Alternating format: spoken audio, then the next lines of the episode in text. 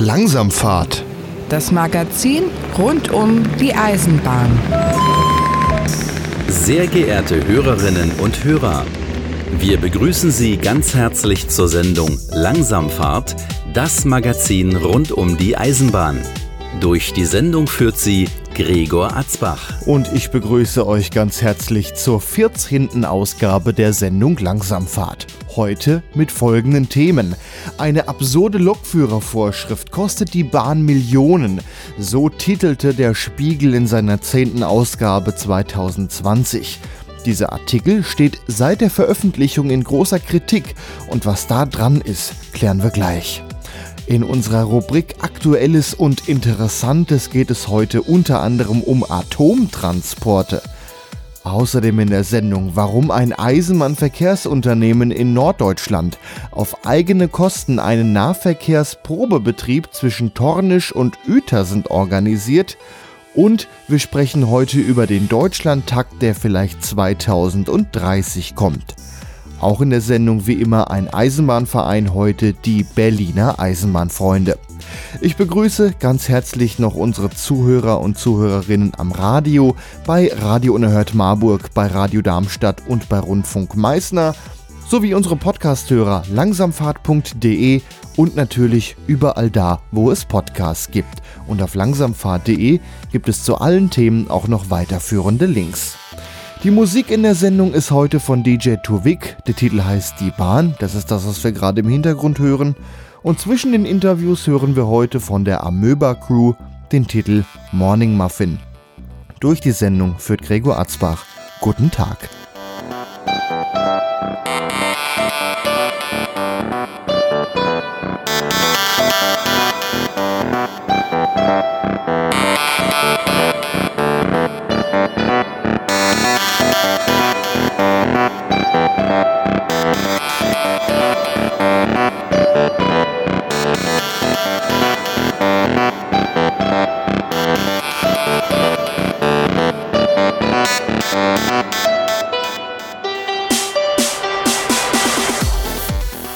Eine absurde Lokführervorschrift kostet die Bahn Millionen.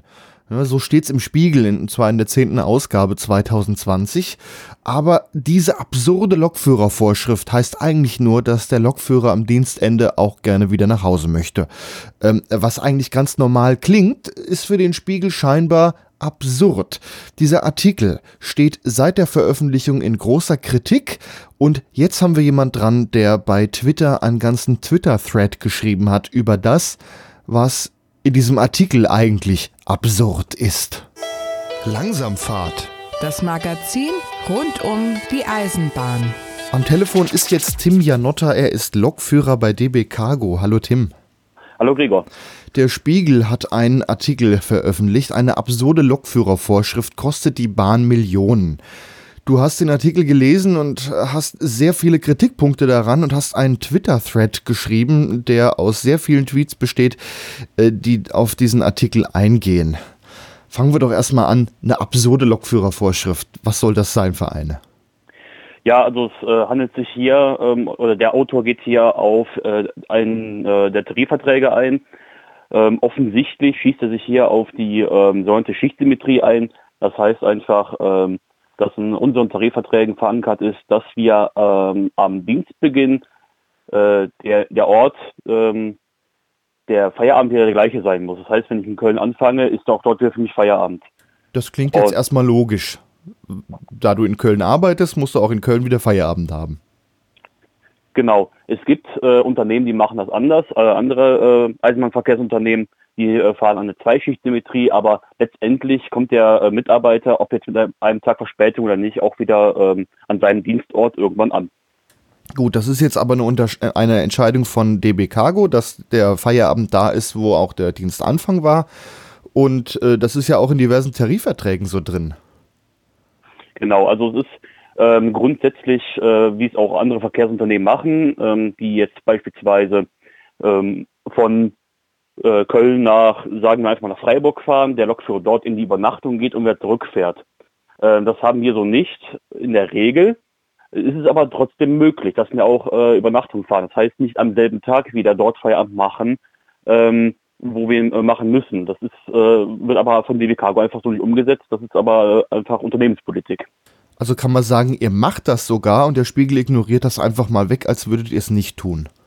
Richtig, genau. Ähm, es geht ja auch noch um was ganz anderes. Ähm, es ist ja grundsätzlich erstmal ein bisschen äh, absurd, als solches ein, ein Tarifvertrag ähm, als, als, Lokführer, als absurde Lokführervorschrift äh, abzutun. Ähm, der Autor macht hier äh, im Weiteren auch natürlich den Fehler, ähm, so zu tun, als würden wir einfach nur, ich sage jetzt mal, in eine Richtung fahren und dann wieder mit dem Taxi zurückfahren oder äh, halt mit einem Personenzug als Fahrgast zurückfahren oder sonstiges. Das, das wäre das unser, unser Standard, ja. Ähm, das schließt er halt fälschlicherweise auch aus dieser Regelung heraus. Wie sehen denn in der Regel so Schichten aus bei euch? Ähm, es gibt äh, unterschiedliche Schichten, äh, die natürlich auch nach, nach Bedarf zusammengestrickt werden. Ne? Der, der, äh, das Gütergeschäft ist äh, ein sehr lebendiges und deswegen werden auch unsere Schichten dauernd umgestrickt.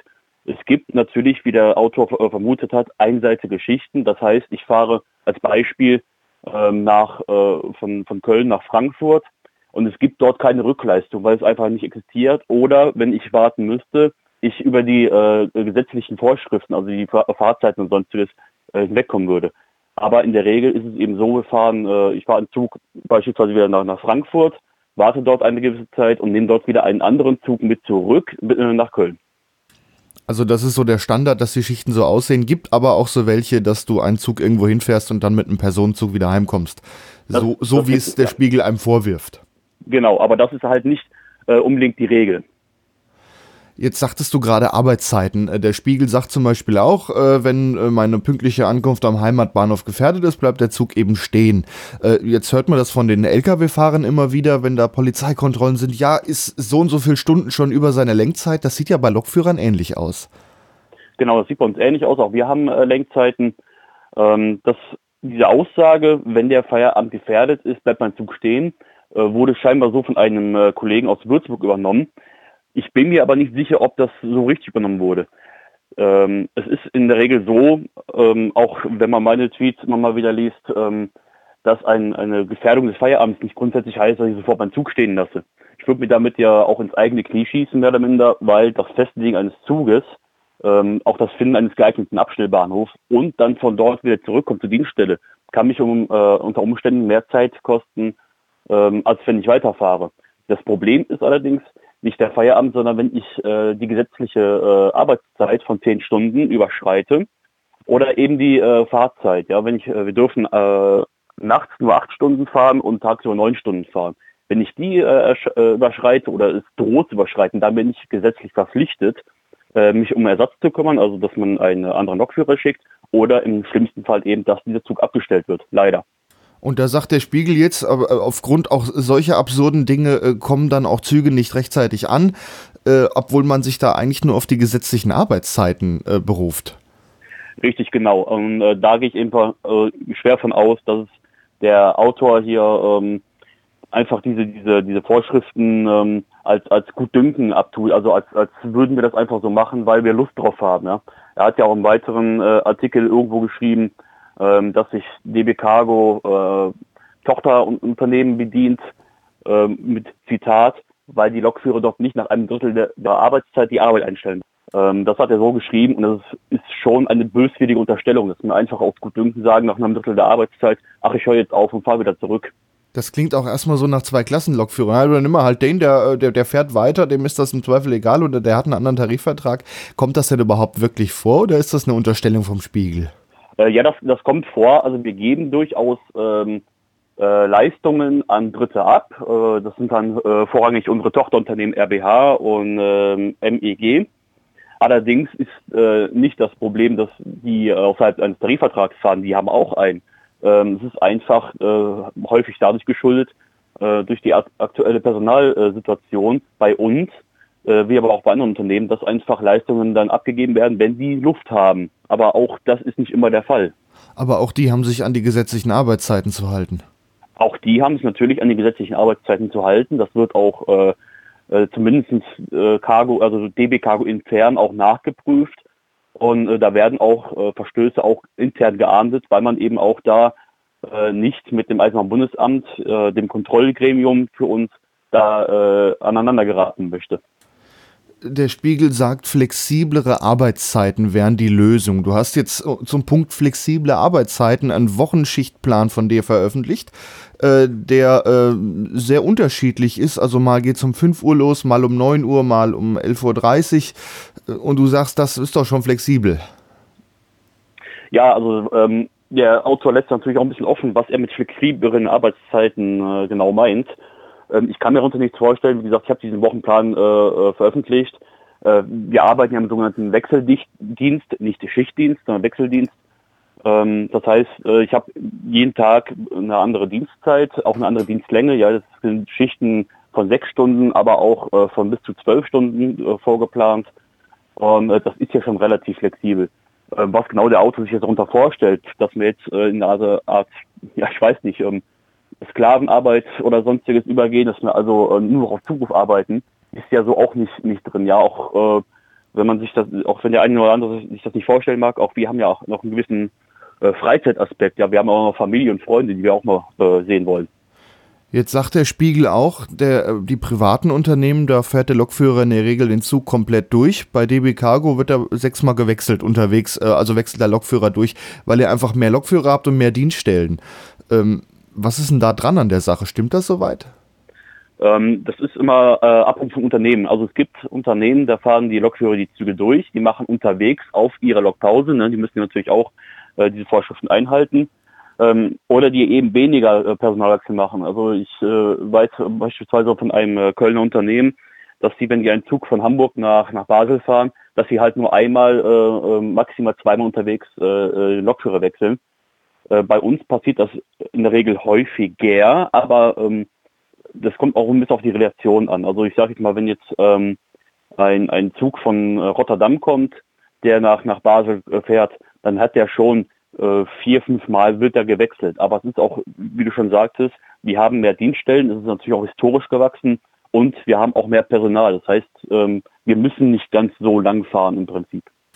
Also eigentlich ja auch eine Sache, die dem, dem Lokführer wieder zugutekommt. Äh, dadurch, dass er nur ein kurzes Stück den Zug fährt, ist er auch eher wieder zu Hause.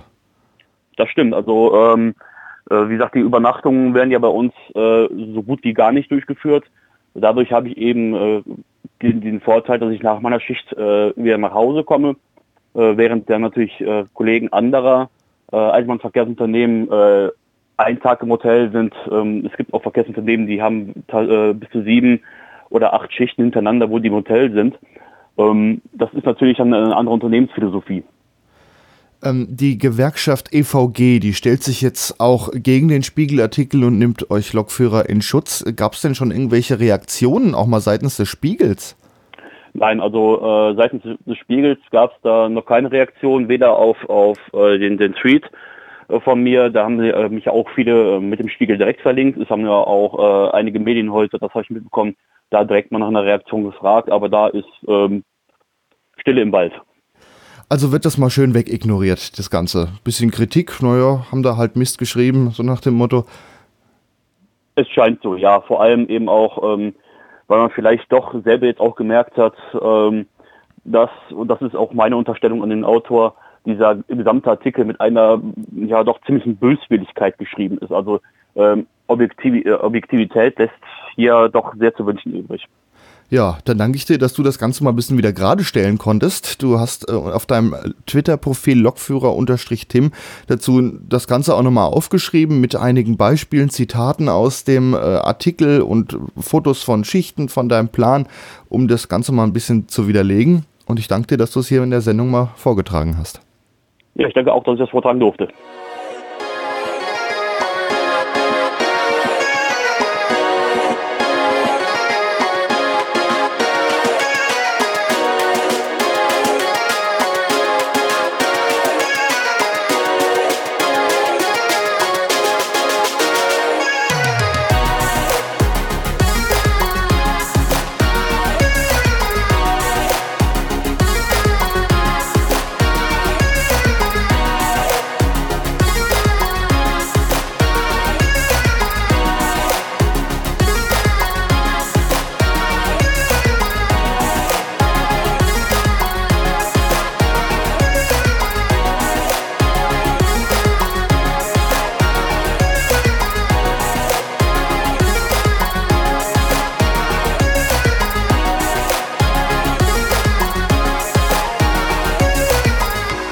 Über die Eisenbahn gibt es ja immer sehr viel zu berichten. Manchmal muss man auch einfach in die Tiefe gehen. Das machen wir zwar hier im Podcast Langsamfahrt auch, aber manches ist doch mit Bildern einfach besser und da ist zum Beispiel eine Eisenbahnzeitschrift ganz hilfreich. Und mit dem Chefredakteur einer solchen Eisenbahnzeitschrift telefonieren wir in jeder Sendung Langsamfahrt. Langsamfahrt. Aktuelles und Interessantes. Am Telefon ist jetzt Michael Frömming, Chefredakteur der Fachzeitschrift Der Schienenbus. Hallo Michael. Hallo Gregor. Heute wird spektakulär bei euch mit Atomtransporten. Ja, und zwar sind die Atomtransporte äh, schon so eine strahlende Hingucker, kann man sagen. Sie strahlen ja Gott sei Dank hoffentlich nichts Schlimmes aus, aber das sind Transporte, die sind ungewöhnlich und für Eisenbahnfans durchaus auch interessant, weil dort natürlich Material zu sehen ist, ähm, was nicht im üblichen Alltag zu entdecken ist. Und in Deutschland sind solche Transporte ja auch bekanntermaßen immer wieder mit Demonstrationen versehen. Ein bisschen anders sieht die Situation in Großbritannien aus. In Großbritannien ist eine weitaus höhere Zustimmung. 80 Prozent der Briten sagen nach einer letzten Umfrage, dass Atomenergie eine tolle Sache ist. Und entsprechend haben die da nicht so Probleme mit ihren Transporten. Und da kann man äh, auch auf Internetseiten sogar nachlesen, wann diese Züge unterwegs sind. Und da haben wir einen kleinen Fotobericht äh, über diese Transporte aus Großbritannien äh, mal in unserer Ausgabe. Ja, da erinnere ich nur mal an Deutschland, als hier die Transporte waren und dann ziemlich bescheuerte Menschen, die äh, Schottersteine aus den Gleisen gepult haben, damit der Zug möglicherweise noch entgleist. Äh, ja. Da gab es ja hier doch immer den ein oder anderen Zwischenfall. Ja, und das ist äh, die Bahntransporte in das niedersächsische Gorleben im Wendland. Hm, genau ja dahin. Noch über, ist über noch eine einzige Strecke möglich. Das ist auch eine interessante Geschichte, über die berichten wir jetzt nicht, aber vielleicht in einer der nächsten Ausgaben. Die zweite Zulaufstrecke ist nämlich auch damals mutmaßlich von den Gegnern dieser Transporte auch da hat man Bahnschwellen äh, rausgenommen, da hat man sogar Gleise zersägt äh, und rausgetrennt und äh, also wirklich den Oberbau richtig demoliert sodass am Ende noch eine einzige Strecke heute zur Verfügung steht von Lüneburg Richtung Dannenberg. Solche Themen gibt es in Großbritannien offensichtlich nicht.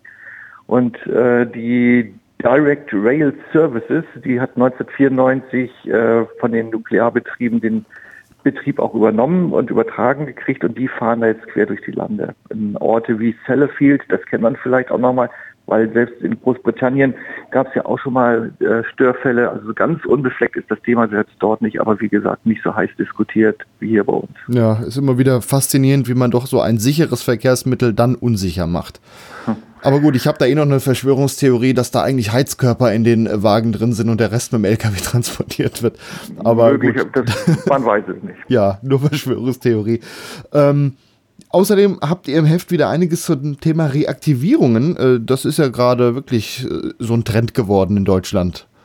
Ja, es gibt ja auch jetzt zusätzliche Regionalisierungsmittel, auch die Gemeindeverkehrsfinanzierungsmittel sind erhöht worden. Das heißt, wir haben unglaublich viel Geld auf einmal im System haben wir eher die Probleme, wie kriegt man das jetzt äh, unter die Leute beziehungsweise auf die Gleise gesetzt, wo die Gleise überhaupt noch existieren. Och, ich wüsste genug Strecken.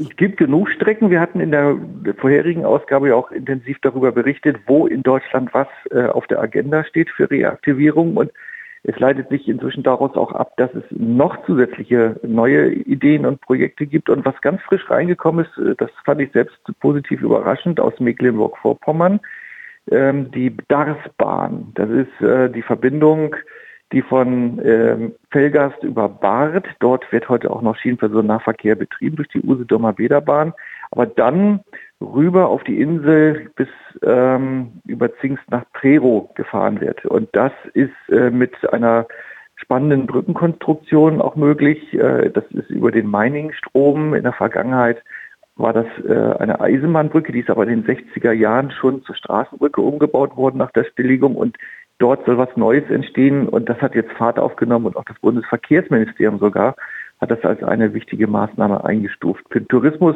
gut und auch für den Erhalt des äh, jetzigen Bahnabschnitts zwischen Felgast und Bad ist das auch eine Bestandssicherung, das ist prima. Ja, mit so Klappbrücken dürfte sich die Usedomer Bäderbahn ja auskennen. Auf Usedom selber gibt es ja auch so eine Brücke in äh, Wolgast, die auch ziemlich spektakulär aussieht. Ja, und die äh, auch funktioniert. Äh, es gibt ja Klappbrücken wie im äh, niedersächsischen Oldenburg, die immer wieder kaputt sind. Und das führt dann zu größeren Betriebsstörungen. Aber das wollen wir mal nicht für die Darßbahn hoffen. Die sollen mal jetzt auf die Reise kommen. Tolles Projekt. Darüber hinaus äh, deutet sich in Niedersachsen auch schon wieder was an. Dort haben Kommunen die eigene Initiative ergriffen und machen Untersuchungen, um einerseits auf dem Netz der osthannoverischen Eisenbahn von Lüneburg Richtung Bleckede beziehungsweise Richtung Amelinghausen, das ist im Bereich Richtung Soltau, zu gucken, ob man dort nicht die Bahnstrecken reaktivieren kann für den regelmäßigen Schienenverkehr.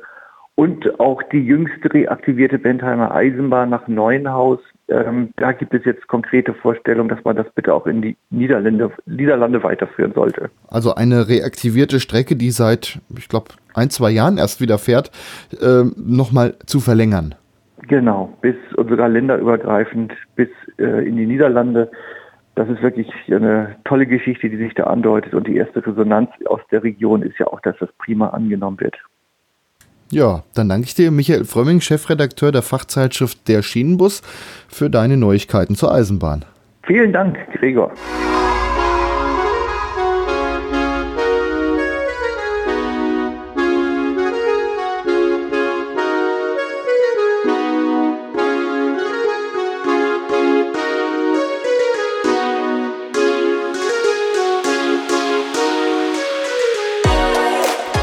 Dieser Sendung berichten wir ja doch relativ häufig über das Thema Reaktivierung von Bahnstrecken.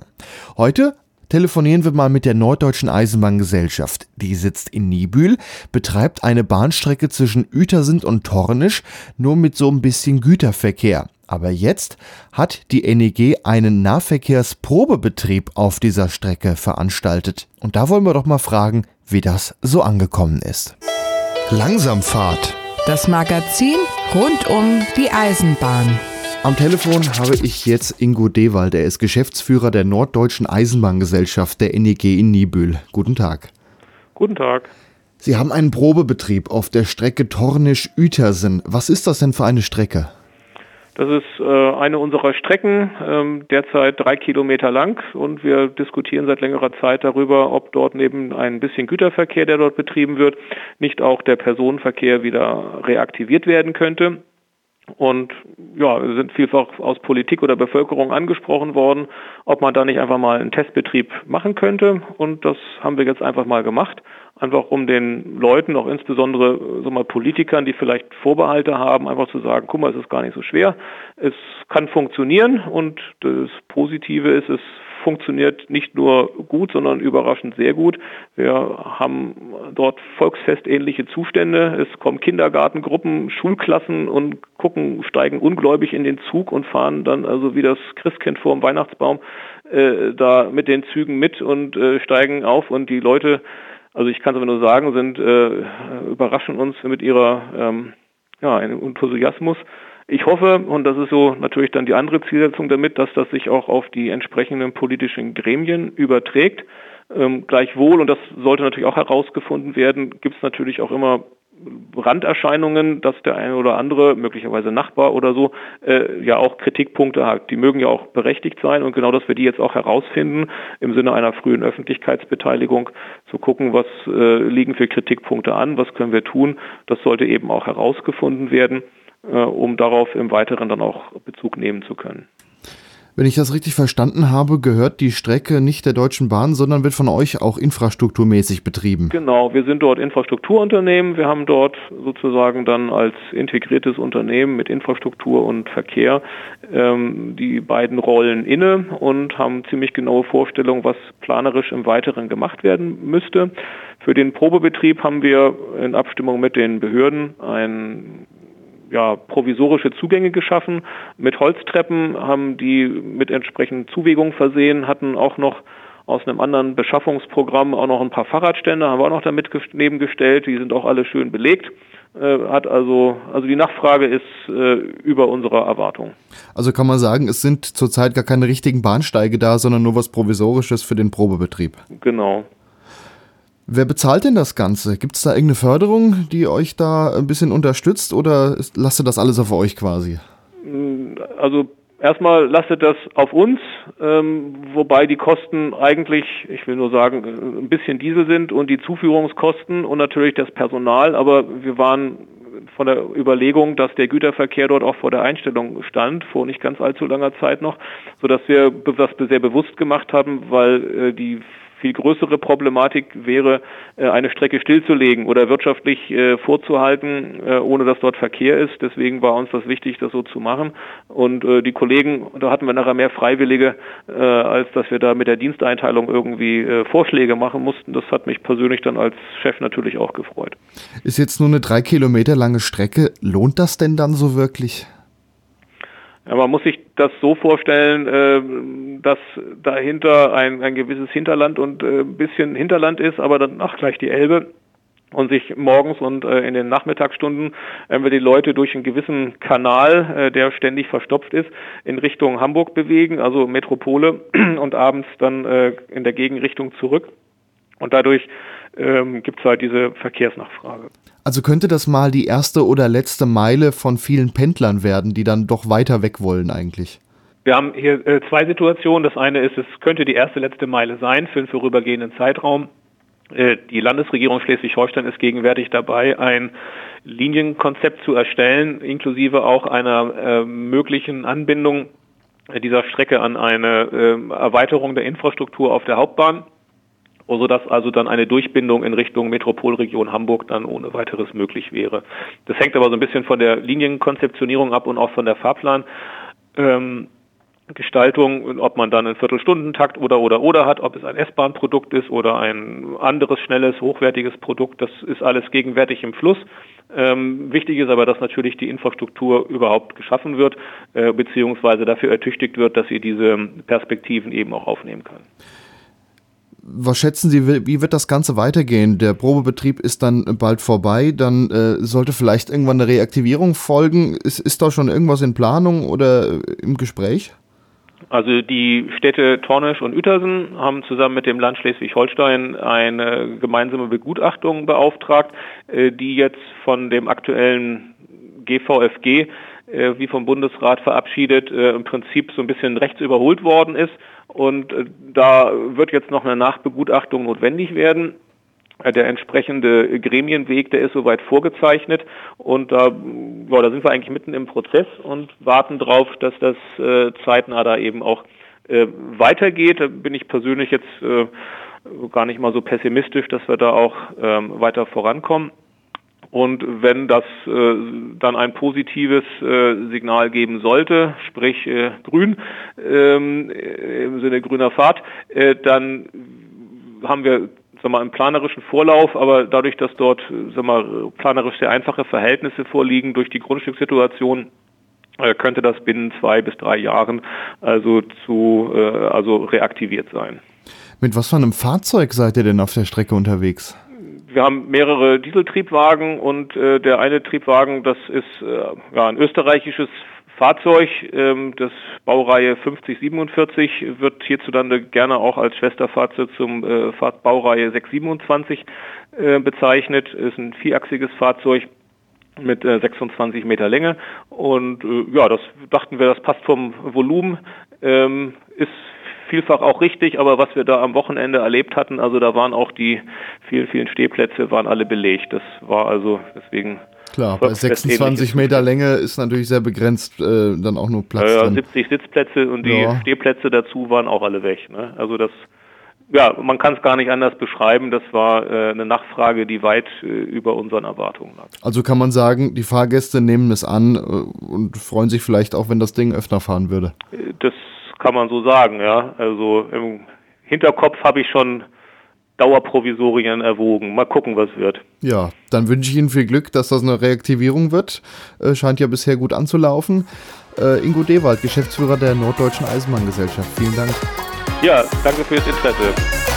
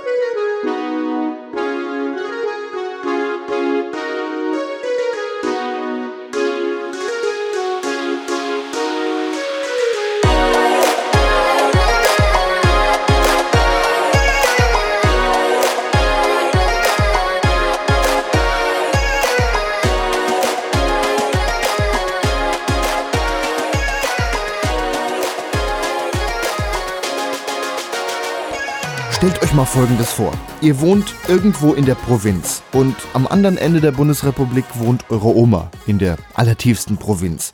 Und jetzt wollt ihr sie besuchen mit der Bahn. Wie wär's denn, wenn ihr jetzt zu Hause losfahrt, müsst ein paar Mal umsteigen, kommt wunderbar zur Oma, aber an diesen Knotenpunkten muss man nicht lange warten und die Anschlüsse kommen gleich. So könnte das mal werden. Das Ganze nennt sich der Deutschlandtakt. Der soll vielleicht 2030 in ganz Deutschland gelten.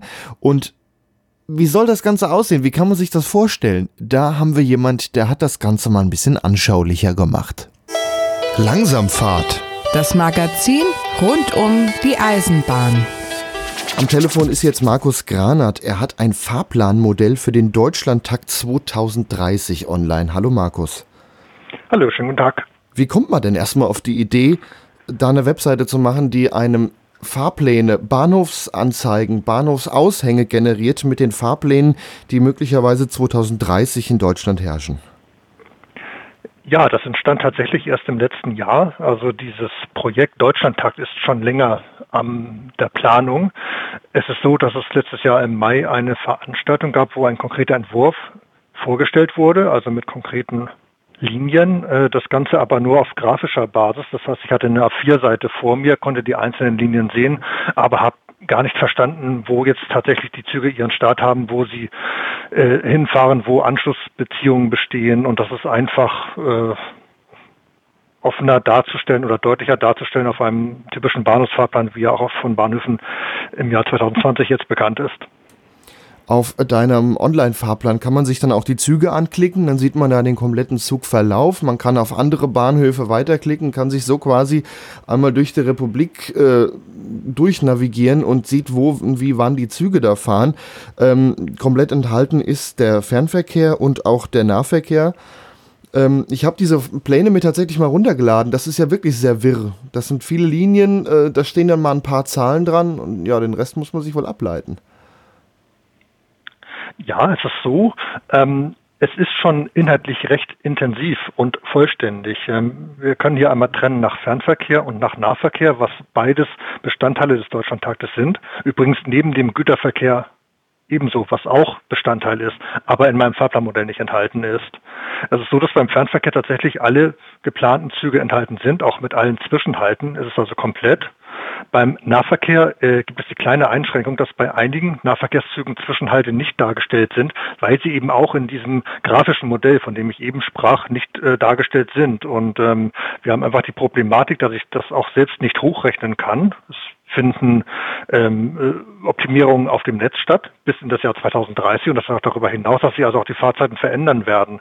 Und da kann ich nicht für jeden Zwischenbahnhof, der nicht dargestellt ist, das von Hand ausrechnen, weil mir ganz einfach noch nicht die konkreten Daten bekannt sind. Das sind also die Einschränkungen. Ansonsten ist die Datenbank äh, komplett. Also der Nahverkehr sind dann nur die Knotenpunkte oder Anfang und Endpunkt mit drin.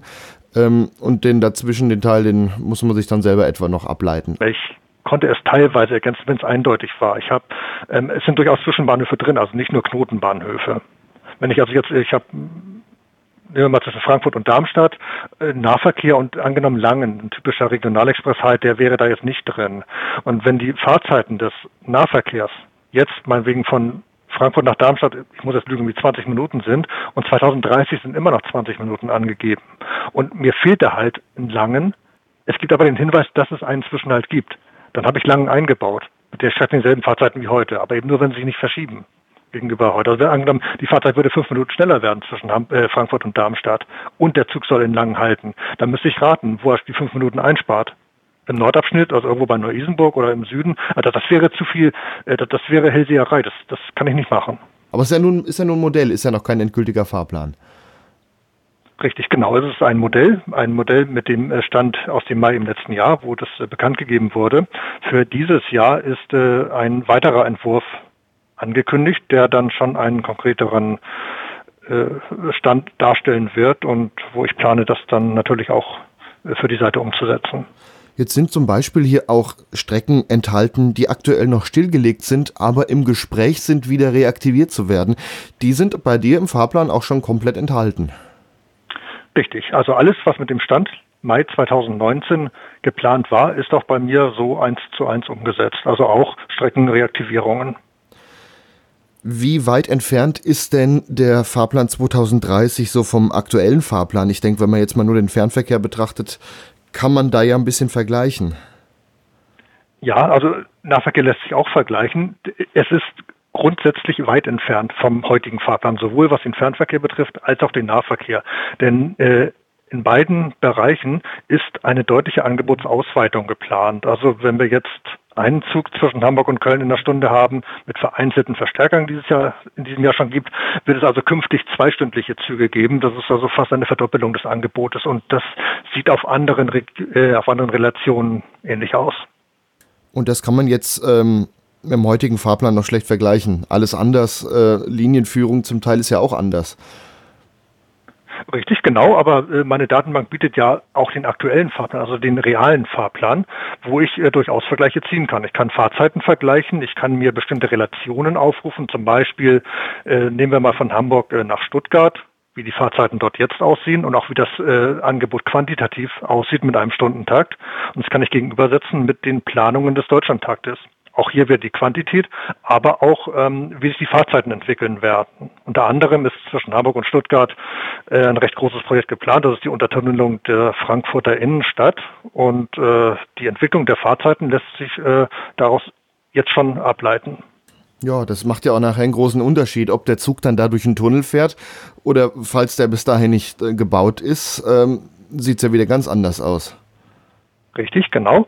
Äh, dieser Deutschlandtag, der nennt sich 2030 plus. Das ist so ein Anhängsel. Es gibt dieses ähm, Zieldatum, was man damit einfach verbindet. Das ist das Jahr 2030, weil das einfach in dieser Begrifflichkeit sehr dominant auftaucht. Heißt aber nicht, dass äh, im Jahr 2030 tatsächlich alle Projekte abgeschlossen sind. Es ist so, dass einige schon vor dem Jahr 2030 umgesetzt werden. Zum Beispiel ähm, ein stärkeres äh, Zugangebot zwischen Hamburg und Berlin.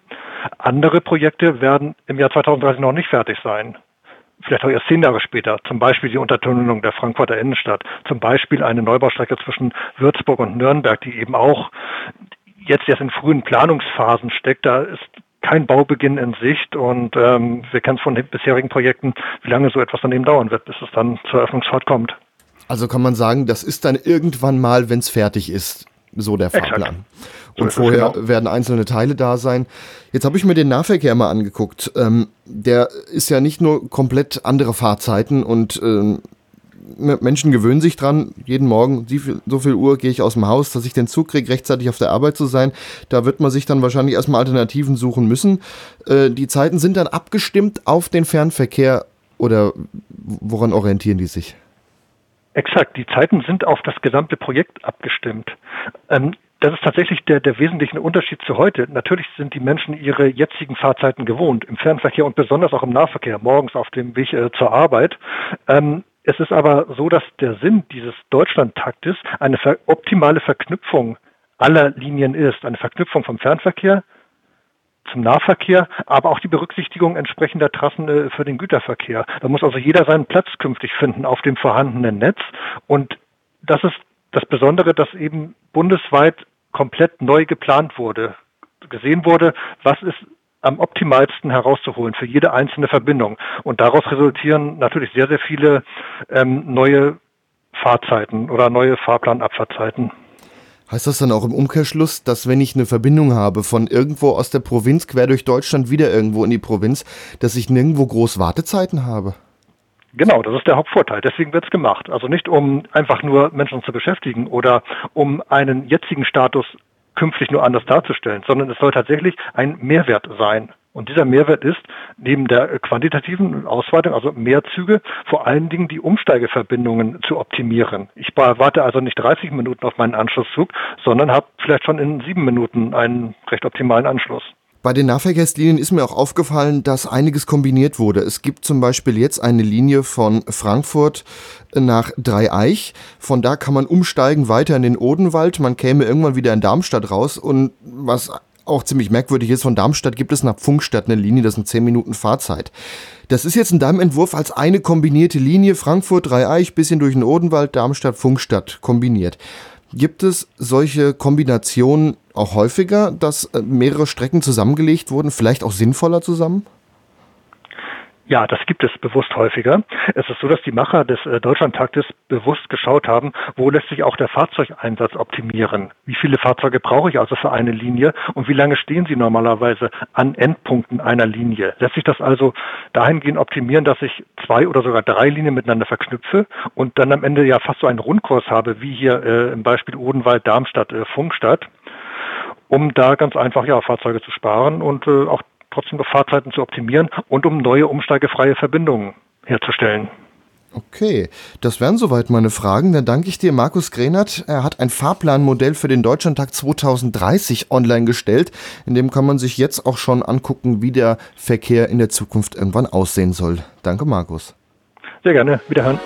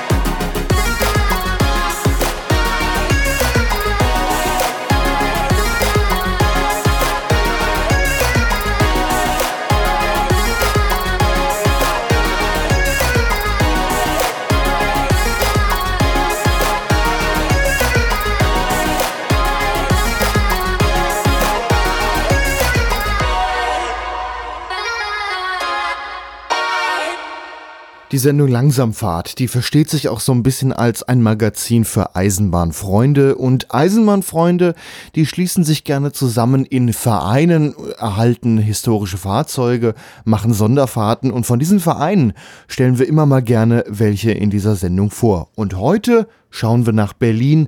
Da sind nämlich die Berliner Eisenbahnfreunde. Langsamfahrt. Museumsbahn. Am Telefon ist jetzt Kurt Tatzel, Vorsitzender der Berliner Eisenbahnfreunde. Guten Tag. Guten Morgen, Herr Arzbach. Ihr Verein wurde 1978 gegründet. Da stellt sich erstmal die Frage, in Ost- oder in West-Berlin? Die Frage kann man wirklich nur stellen, wenn man nicht aus der Gegend kommt. Äh, Vereine gab es in der DDR nicht. Demzufolge war es West-Berlin im Bezirk Reinickendorf. Okay, also doch auch dann wieder in dem kleinen Inselstaat, sage ich jetzt mal, West-Berlin, ein Eisenbahnverein. War bestimmt auch nicht einfach, den da zu gründen. Die Vereinsgründung ist, ich sage das harmloseste. Es gab logischerweise auch in Berlin West äh, Vereine, wie ich sag mal, alle möglichen Vereine. Und äh, es war Tatsache eben die Feststellung, dass es überall einen Traditionsverkehr gab, nämlich den in, äh, in der DDR, über den Deutschen Modellbahnverband organisiert und eben in Westdeutschland, wie wir in Berlin so schön sagen, die ersten Museumsbahnen äh, wurden aktiv. So, und da schlossen sich dann eben Berliner Bürger zusammen und dachten, sowas möchten wir in Berlin auch machen und haben einen Verein gegründet, voll Optimismus und, äh, denke ich mal, voller Fantasie. Ja, und so war dann eben der Anfang gemacht. Jetzt war es ja so, dass auf jeden Fall die S-Bahn in Berlin, auch in Westberlin, von der Reichsbahn der DDR betrieben wurde. Gab es überhaupt Strecken, auf denen ihr hättet irgendwie fahren können? Ach, da hat man sich erstmal gar keine, äh, ist erstmal gar keinen Kopf gemacht. Äh, denn nicht nur die S-Bahn wurde von der Reichsbahn betrieben, äh, wie es so schön hieß, sondern eben auch die, der Fernverkehr. Also letztendlich äh, alle Züge, die eben größere Strecken äh, zurücklegten. Es gab eine kleine Ausnahme in Berlin, das waren eben praktisch die äh, Anschlussbahnen äh, für Werksbetriebe, für Kraftwerke. Äh, dort waren eben auch Eisenbahnen vorhanden und äh, die eben nicht unter der Ägide der, der Reichsbahn standen, sondern eben von den, von den Firmen betrieben wurden. Und es gab in Berlin äh, zwei aktive Privatbahnen, nämlich die Havelländische Eisenbahn, äh, die in Spandau und die Neukölln-Mittenwalder Eisenbahn, die eben von Neukölln Richtung Rudow noch unterwegs war und ebenfalls Betrieb machten, aber eben nicht zur Reichsbahn gehörten. Also insofern gab es, äh, ich sag mal, da doch die eine oder andere Abwechslung und man plante, das war so die erste Idee damals, auf der Strecke zwischen Tegel und Lübars zu fahren. Äh, diese Strecke gehörte der Niederbarnimer Eisenbahn und stand unter Verwaltung der Deutschen Reichsbahn. Das war so die erste Idee. Wenn man eine Strecke schon mal Aussicht hat, wo man fahren möchte, braucht man auch Fahrzeuge. Wie, wie fing es denn da an? Ich sehe, ihr habt jetzt zwei Dampfloks, ihr habt Schienenbusse. Wie ging's ja, ne, los? Die, ich sag's mal, da wurde eben geguckt und das allererste Fahrzeug war eine, ich sag's mal, Donnerbüchse, ein Einheitspersonenwagen, zweiachsig, der eben in, bei der Bundesbahn, ich sag's mal, zur Verschrottung anstand. Und dieser äh, Wagen wurde dann eben auserkoren, unser jetziger Wagen 1, Buffetwagen, und wurde eben dann äh, damals auf eigener Achse. Güterzüge waren damals noch nicht so schnell. Es gab eben auch noch einen Einzelwagenverkehr. Und der wurde dann eben praktisch mit einer Lauffähigkeitsbescheinigung nach Berlin überführt und kam dann 1979 an. Das war der erste Wagen. Die erste Lokomotive war eine Diesellokomotive von Ornstein und Koppel aus dem Ornstein und Koppelwerk in Berlin-Spandau. Die sollte auf einem Kinderspielplatz landen und ein Vereinsmitglied damals äh, entdeckte sie, als er Ersatzteile für einen Bagger kaufte, äh, weil Ornstein und Koppel hat damals nur Bagger gefertigt in Berlin und hat äh, dann die Lokomotive, also ich sag mal, für viel gute Worte und eine Kiste Bier erwärmen können. Und die Lokomotive kam dann eben äh, auch nach äh, zum Vereinsgelände und die Keimzelle des Vereins praktisch mal als äh, ja, wo man die Fahrzeuge zusammentat, die ersten, war eben ein, die alte Lackiererei bei der Waggonunion Berlin-Reinickendorf. Jetzt hatte man eine Lok und ein paar Wagen. Gab es dann auch schon die ersten Fahrten? Nein, die ersten Fahrten, also ich sag's mal 79 war das Jahr, wo eben die ersten Fahrzeuge beschafft wurden. Äh, das gipfelte daran, dass 1981 von 80 auf 81 noch drei Personenwagen aus Polen beschafft wurden. In Polen wurden zu der damaligen Zeit die letzten Einheitspersonenwagen äh, äh, ausgemustert, die eben dort nach dem Krieg verblieben waren und bei der polnischen Staatsbahn im Einsatz kamen. Und der erste Einsatz war dann 1982 auf der Siemens Güterbahn und auf den Gleisen der Renus WTAG. Wir sind damals von der Insel Eiswerder, die einen Gleisanschluss hatte, äh, praktisch zur Siemens Güterbahn gefahren bis zum Kabelwerk in Gartenfeld und das Ganze dann wieder zurück. Das war im September, praktisch an vier September Sonntagen aus Anlass der 750-Jahr-Feier von Spandau das, glaube ich. Jetzt habt ihr auch noch zwei Dampfloks. Wie kamen die zu euch? Die Dampflokomotive Ampelwagen wurde auch gleich Anfang der 80er Jahre gekauft. Ein Vereinsmitglied hatte sie im Urlaub entdeckt. Ampelwagen ist eine Ortsbezeichnung. Dort äh, war praktisch die, ein Kohlenbergwerksbetrieb äh, in Ampelwang im Hausruck. Der Hausruck liegt so in der Mitte zwischen Passau und Salzburg, um das mal zu lokalisieren. Äh, dort hat man Braunkohle unter Tage abgebaut, sie mit äh, Lorenbahnen nach Ampelwang gebracht, dort wurde sortiert und gewaschen und dann ging die Kohle in Kohlenzügen nach Timmelkamp, 15 Kilometer in etwa, und wurde dort zu Bahnstrom verstromt. Die Lok war lange Reserve gewesen, stand nun abgestellt und harte der Dinge, die da kommen musste und der Verein entschloss sich, die Lok zu kaufen und sie ist dann mit, ich sag's mal, erheblichen Mitteln, die über die Stiftung Deutsche Klassenlotterie dazugegeben wurden, in Knittelfeld in Österreich in einem Ausbesserungswerk aufgearbeitet worden und konnte dann 1985 in Berlin-Reinickendorf in Betrieb genommen werden. Jetzt habt ihr noch eine 65, wenn man sich das Typenschild anguckt, VEB Lokomotivbau. Also die kam dann auch aus der DDR, die andere Dampflok. Die andere kam dann aus der DDR äh, oder war in der DDR gebaut worden. Äh, wir haben sie 1992 gekauft. Äh, und äh, nach der Wende weil es war, wie soll ich sagen, wir hatten zu dem Zeitpunkt bereits noch eine weitere Lok, eine weitere Dampflok, äh, Bergwerkslok aus äh, von äh, Bergwerkszeche aus Aalen-Westfalen erworben. Und die sollte aufgearbeitet werden. Und wir hatten auch einen Kostenvoranschlag für die Lok, der war nicht ganz niedrig und äh, es gab sich dann zufällig, weil wir eben auch nachdem die DDR eben, ich sag's mal jetzt einfach mal, aufgegangen war in der Bundesrepublik, äh, wurden ja eben ein Haufen Fahrzeuge äh, verkauft, beziehungsweise eben viele Fahrzeuge, die noch erhalten waren, wurden eben doch verschrottet. Und äh, dabei stießen wir dann eben auf die 65, die in Meiningen 1991 aufgearbeitet worden war und die Deutsche Reichsbahn wollte sie verkaufen und äh, die Entscheidung für die Lok fiel dann relativ schnell, weil der Kaufpreis der Lok für praktisch eine betriebsfähige Lokomotive ähm, ja in vergleichbarer Höhe war zu dem Kostenvoranschlag für die Aufarbeitung der anderen. Und dann haben wir uns gesagt, ehe der Kostenvoranschlag oder die Aufarbeitung teurer wird, kaufen wir lieber eine Lok, die fährt. So, und so ist es dazu gekommen, sage ich mal einfach. Ja, was ihr auch habt, ist ein Schienenbus, ein VT95 mit einem Beiwagen, der ja doch für Berlin eigentlich sehr ungewöhnlich ist. Wie kam es denn zu dem oder wie kam der zu euch? Das war ja auch eine spektakuläre Fahrt, wenn ich das so auf ihrer Webseite lese, dass da bewaffnete DDR-Grenzer drin saßen. Richtig.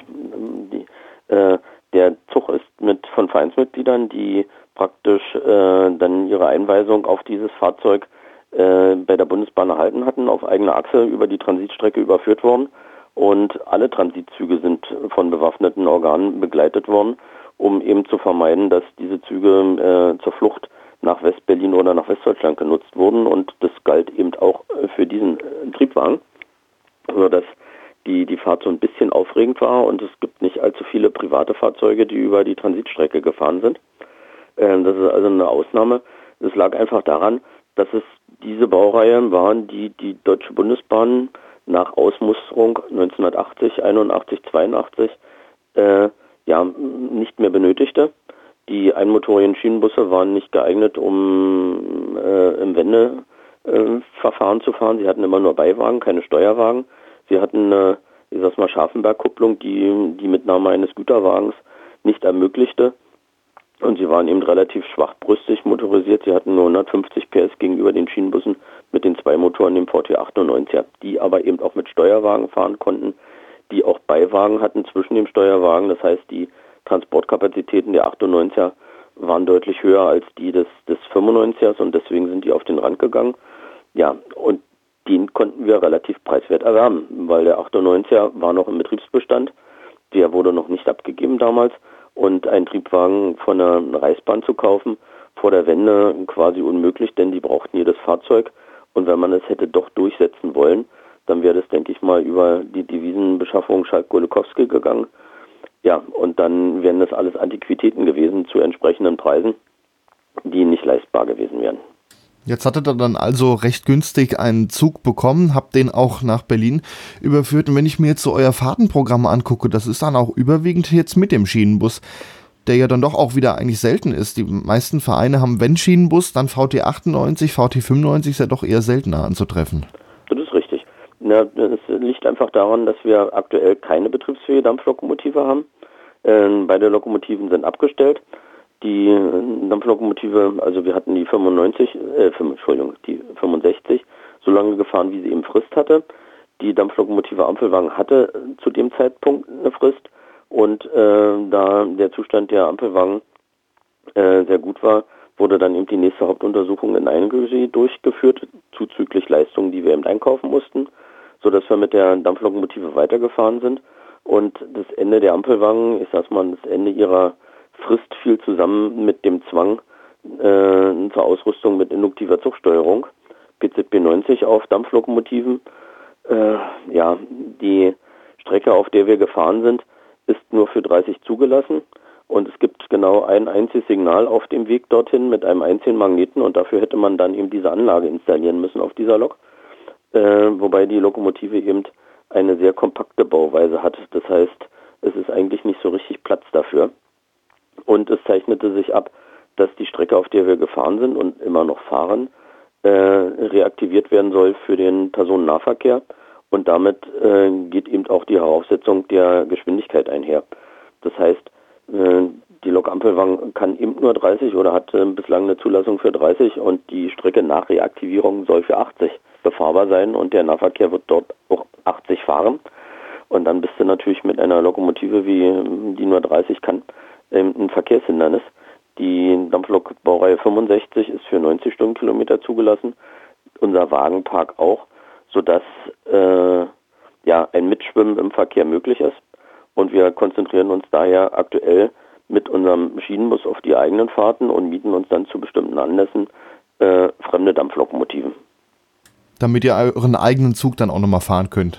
So sieht's aus. Also wir fahren jetzt Himmelfahrt äh, das nächste äh, mit der 52 81 77 der Berliner Dampflokfreunde und im Advent werden wir wieder Nikolausfahrten machen mit einer Baureihe 50 mit der 503610 der Firma Wedler und Franz, äh, die dann eben praktisch aus diesem Anlass aus Nossen, Sachsen zu uns kommt und dann eben praktisch im Advent bei uns fährt.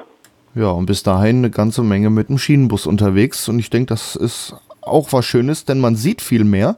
Ja. Und da, das ist doch in Berlin, denke ich, auch mal was. Richtig. Also ich sag's mal, die, äh, der Schienenbus ist ja auch der 95er bereits von der Bundesbahn für Ausflugsfahrten eingesetzt worden, weil er nahezu eine Rundumverglasung hat, also bis auf sein kleines Kabinett hat er ja wie der 98er äh, nur einen großen Fahrgastraum. Der Triebfahrzeugführer sitzt ja auch drin. Es gibt keine Trennwände. Nicht so, dass der Ausblick oder Einblick in, aus dem Schienenbus heraus eben sehr groß ist. Und wir können eben als Eisenbahnverkehrsunternehmen ja, das Streckennetz der Deutschen Bahn befahren und äh, ja, bewegen uns aber eben nicht im großen Raum, weil so ein Schienenbus ist halt ein Nahverkehrsfahrzeug, mit dem man nicht mal schnell nach Hamburg fährt. Äh, da wäre man ewig unterwegs und das äh, setzen wir dann eben, ich sag's mal, im Berliner Umfeld und in Berlin ein. Und in Berlin gibt es eben auch genug zu sehen, auch von der Schiene aus, sag ich mal. Man hat ja hier die Stadtbahn vielfach äh, auf Viaduktböden gebaut sodass man also von oben herab gucken kann und äh, sehr viele andere Gleise auch bei der Ringbahn laufen eben, äh, ich sag's mal, in der ersten Etage, sodass man deutlich mehr sieht, als wenn man irgendwo im Einschnitt unterwegs ist. Das Einzige, was uns so, so ein bisschen, ich sag's mal, die, den, den Ausblick trübt, sind die modernen Lärmschutzwände, die errichtet werden. Da gibt es also schon Abschnitte, wo man sagt, na gut, da fährt man dann nicht allzu häufig durch, weil ja rechts und links sind Lärmschutzmauer bis zu sechs Meter hoch. Da nützt dann äh, die Verglasung des Triebwagens auch nichts mehr. Also kann man sagen, ihr macht eine Berliner Stadtrundfahrt der besonderen Art. So sieht's aus. Okay, dann danke ich Ihnen, Kurt Tatzel, Vorsitzender der Berliner Eisenbahnfreunde. Vielen Dank. Bitte. Und äh, vielleicht besuchen Sie uns mal in Berlin. Das war Langsamfahrt heute in der 14. Ausgabe. Die Musik im Hintergrund ist von DJ Turvik, der Titel heißt Die Bahn und zwischen den Interviews haben wir heute die Amöba Crew mit Morning Muffin gehört.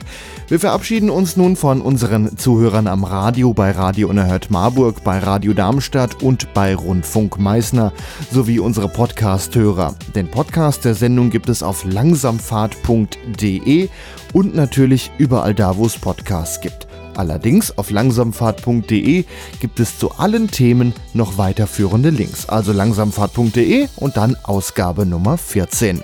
Wenn euch die Sendung gefallen hat, dann lasst doch mal in den bekannten Podcast-Portalen eine Bewertung da. Das hilft dann anderen, die die Sendung noch nicht kennen, auf die Sendung Langsamfahrt aufmerksam zu werden. Ich verabschiede mich nun am Mikrofon. Mein Name ist Gregor Atzbach und ich sage auf Wiederhören. Tschüss.